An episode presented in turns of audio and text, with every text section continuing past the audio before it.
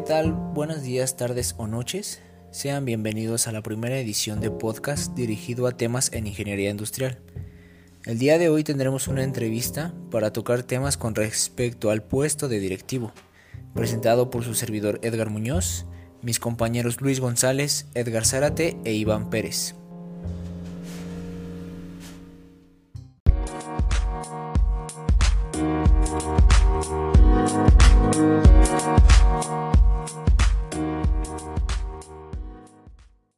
Muy bien, ¿qué tal? ¿Puedes empezar contándonos un poco sobre ti?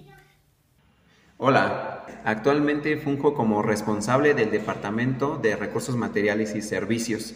En mi carrera he trabajado como docente y apenas este puesto lo estamos desarrollando con pues mucha energía en el cual nosotros estamos dedicados al servicio de también mantenimiento y la disposición de insumos papelería, jabón y en este caso gel, ya que la cuarentena nos hace tomar nuevas medidas en las cuales estamos reestructurando la escuela para contar con todo lo disponible para un servicio completo y total. Muy bien, descríbenos un día típico en tu trabajo, eh, qué es lo que haces en una de tus jornadas. Un día típico de trabajo es llegar y la verdad primero correr al checador porque tenemos un cumplimiento y una normativa de horario, en la cual de 9 a 6 de la tarde su servidor entonces tiene actividades como monitorear la presentación de las instalaciones, la imagen, la limpieza y en este caso la sanitización. Eh, cualquier pendiente que es eh, presente, pues lo atendemos a la brevedad, una falta de garrafón, un rellenado de gel para los accesos, papel, e incluso pues también otros pequeños servicios como proporcionar escobas, jabones a las personas de mantenimiento y limpieza. Posteriormente a eso hacemos una inspección de los pagos a servicios y honorarios de los docentes, ya que nosotros destinamos esas requisiciones y órdenes de compra como si fuera un proveedor, todo servicio profesional, ya que tenemos una plantilla de recursos por honorarios en el caso de los profes. Y a su vez vamos intercalando las actividades pues ya con el ejercicio de la docencia, ya que actualmente cuento con tres grupos para hacer mi trabajo. A lo largo del día hay que ir este, solventando las necesidades en estos em, pues, servicios. ¿Cuáles son las habilidades más importantes necesarias para tener éxito como directivo en su campo de trabajo?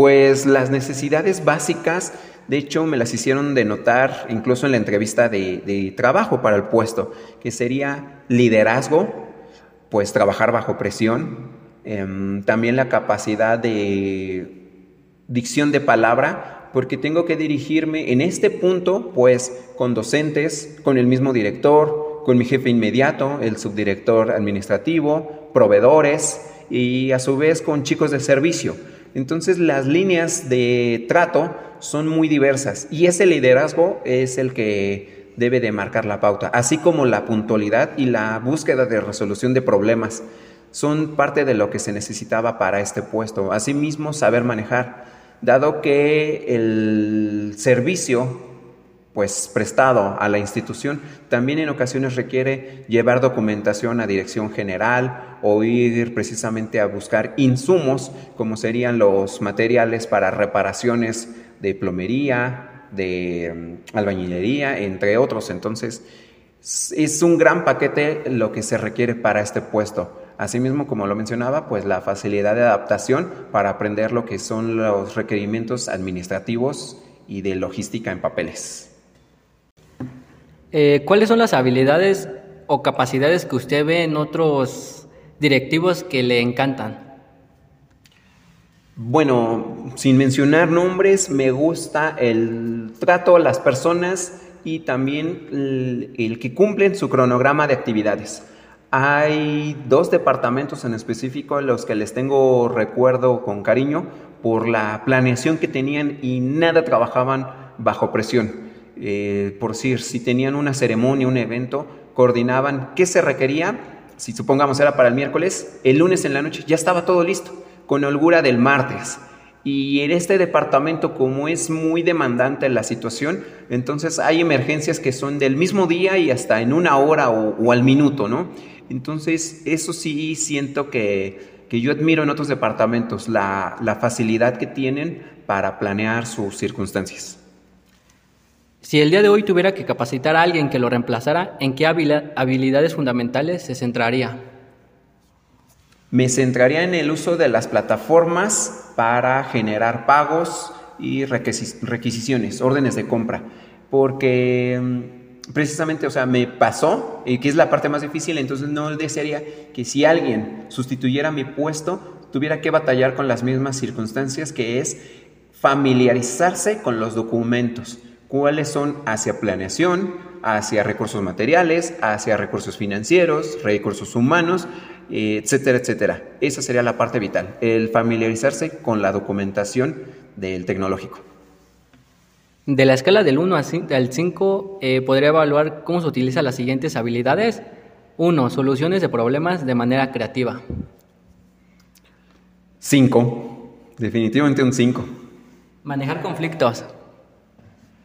Cinco también, definitivamente. Ganar poder y utilizarlo. Bueno, ganar poder y utilizarlo es algo que, bueno, desde niño casi no, no, me ha satisfacido. Así que yo le pondría, yo creo que un 3. En cuestión de delegar. Hay muchas circunstancias que no se pueden delegar precisamente por la prudencia y discreción de los pagos y los manejos de recursos. Así que podría decir que uno, pero en cuestión de algunas actividades que sí son delegadas a parte del equipo de recursos materiales y a los mismos chicos de servicio, tendría que decir que cinco. Así que en promedio será un tres. En tomar decisiones analíticas. Un 4, porque muchos, aunque uno pueda ver al momento una opción viable, se requiere pues de una autorización, tanto de un jefe inmediato que es el subdirector y pues el jefe mayor que sería el director del plantel. Motivar a los demás. Motivar a los demás, 5, porque los chicos de servicio de momento sí tienen sus bajones y uno mismo, ¿no? Ya en el cansancio y hay que dar ese plus, así que no, definitivamente si se puede hasta un 10. En aprovechar su conocimiento. Híjole, eh, aprovechar mi conocimiento, pues es que en realidad lo he ido adquiriendo, así que yo diría que un 3 también, porque en realidad el conocimiento que tenía no es el suficiente para, para este puesto. Y la última sería este, establecer metas y objetivos específicos. 5 también en definitiva porque si no hacemos lo que mencionaba, una planeación de los eventos que tenemos, las actividades, pendientes, servicios, pago, entonces pues esto se puede caer en el departamento. Así que sí es muy importante ese punto. Cinco definitivamente. Bueno, también agradecer a todas las personas que nos han escuchado y en especial a la persona que acabamos de entrevistar. Hemos aprendido mucho de, esta persona para eh, tomar en cuenta todo, todo lo que conlleva ser un, un gran líder. Agradezco a mis compañeros y nos vemos en la próxima. Bueno, hemos llegado al final de nuestro primer episodio sobre el tema ¿Qué se requiere para ser un directivo eficaz? En el cual hemos aprendido herramientas eficaces para ser un directivo completamente exitoso. Ahora es turno de despedirse. Muchas gracias por escucharnos. Si te ha gustado nuestro podcast, suscríbete a nuestro canal Aula Virtual. No dejes de revisar nuestro contenido adicional. Hasta la próxima.